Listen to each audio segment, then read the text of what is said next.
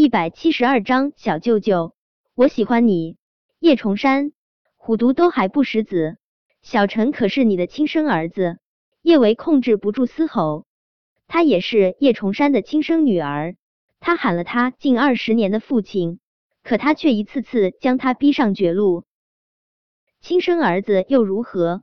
不过就是一个活死人，还不如直接死了。叶崇山的声音之中没有一丝一毫作为父亲的温度。小维，我再问一遍，明天晚上你要不要回家陪爸爸和你沈阿姨一起吃饭？对于叶崇山还有沈优，叶维真是多看一眼都想吐。可是现在他根本就没有别的选择。在叶崇山看来，变成了植物人的叶少晨只是一个活死人，可有可无。叶少晨对他却是最珍贵的温暖。妈妈已经不在了，他不能再失去他的弟弟叶少晨。况且这个世界上是有奇迹存在的，万一哪一天叶少晨醒来了呢？他还等着和曾经的那位阳光少年一起说说笑笑，一起看遍世间最美的风景。他还要告诉他，他有了两个特别特别可爱的外甥。他们都很喜欢他这个舅舅，他有好多好多的话想要跟他说呢。叶维用力捂住嘴，不让自己哭出声。许久许久之后，叶维对着叶崇山轻声说道：“好，为了能够让叶少晨活下去，就算前方是刀山火海，他也义无反顾。”叶维觉得自己已经很坚强了，他也努力不让自己掉下眼泪。但是将电话挂断之后，大滴大滴的眼泪还是止不住的从眼角滚落。都说是不经历些事情，女人永远都看不清她嫁的另一半到底是人还是狗。叶伟捂着脸，低低的呜咽：“妈妈，你看看，你到底嫁了个什么东西？那个我喊了那么多年爸爸的人，他根本就不是人啊！”养那么多年，真的，就算是养一只狗，都会有感情的。可是那个人啊，他却要将他和叶少晨逼得无路可走。那个他喊了近二十年爸爸的人啊，根本就不配做他和叶少晨的父亲。他的眼中只能看到叶安好和叶倾城的利益。叶崇山，他不过只是叶倾城和叶安好的父亲罢了。叶维从抽屉里面拿出他十八岁生日的时候，厉佳怡送给他的那副耳钉，那是许家木的成名作，当时倒不是多贵，但是他真的很喜欢。他收到厉佳怡送给他的生日礼物后，他窝在厉佳怡的怀中撒娇耍赖。他说他要带着这副耳钉嫁给他最爱的秦子明。十八岁那一年，真的是天翻地覆。他没能带着厉佳怡送给他的耳钉嫁给秦子明，倒是在生日之后听到了厉佳怡病死的消息。当然，现在他才知道厉佳怡不是病死的，而是被人残忍杀死。那时候，他和叶少晨在厉佳怡的墓前几乎将眼泪流干。他以为失去最爱的妈妈已经是生命中不能承受之痛，没想到祸不单行。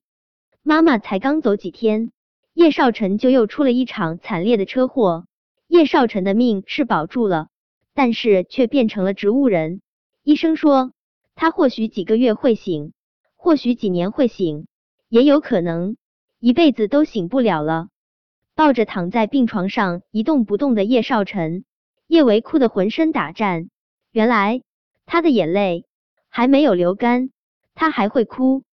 看着曾经阳光温润的少年，仿佛失去了灵魂一般枯槁，叶维的每一滴眼泪都疼得锥心刺骨。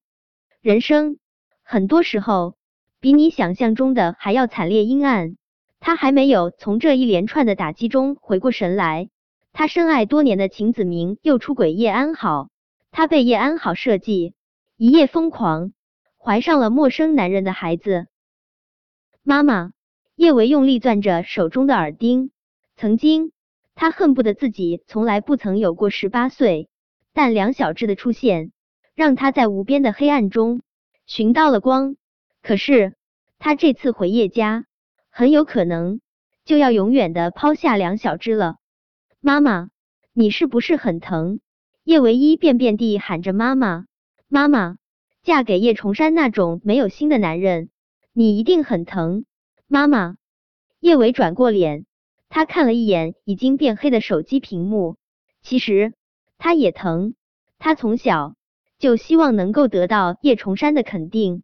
厉佳怡还在世的时候，叶崇山对他也还是可以的。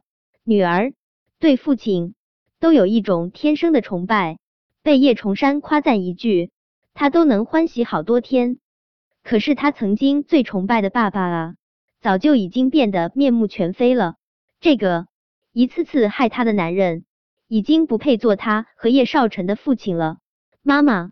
你放心，我不会让叶崇山伤害小陈，我会好好保护小陈，哪怕他万劫不复，他也要给叶少晨寻一次重见天日的机会。叶维昨天晚上哭着哭着就睡着了，他以为他哭的那么厉害，第二天眼睛的肿的。出乎意料的是，他眼睛不仅没肿，第二天竟然连黑眼圈都没有。因为想着晚上要去叶家的事，叶维在班上有些心不在焉。他在办公室待了一会儿之后，干脆直接请了一天的假。他把他手上所有的钱都取了出来，打算晚上一起交给苏茶茶，让他帮着韩景一起照顾梁小芝。至于他欠陆廷琛的那些钱，如果他还能从叶家全身而退，他以后一定会还的。但若是他回不来了，他就只能赖账了。其实他还想跟陆廷琛说一句：“小舅舅，我真的很喜欢你，我也想清楚了，我不想再逃避自己的心，好好和你在一起。”但是这句话已经没有说出口的必要了。未来还不知道会如何，他又何必给他徒增牵绊？小舅舅，祝你幸福啊！你那么好的人，肯定会幸福的。叶维处理完手上的事情之后，已经快中午了。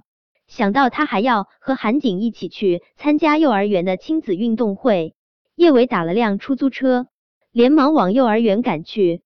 叶维上午忙得晕头转向，一直没来得及看手机。坐上车之后，他才发现他收到了好几条信息，有一条是苏茶茶发来的，小维。遇到一个无条件相信你的人不容易，你就收了小舅舅吧。叶伟扯唇轻笑，苏茶茶和他还真是心有灵犀，他的确是抗拒不了小舅舅了，可惜他没有把小舅舅给收了的命。恍惚间，已经到了幼儿园外面，他昨天约定和韩景在幼儿园外面会合的，没想到站在幼儿园外面的人不是韩景，而是陆廷琛。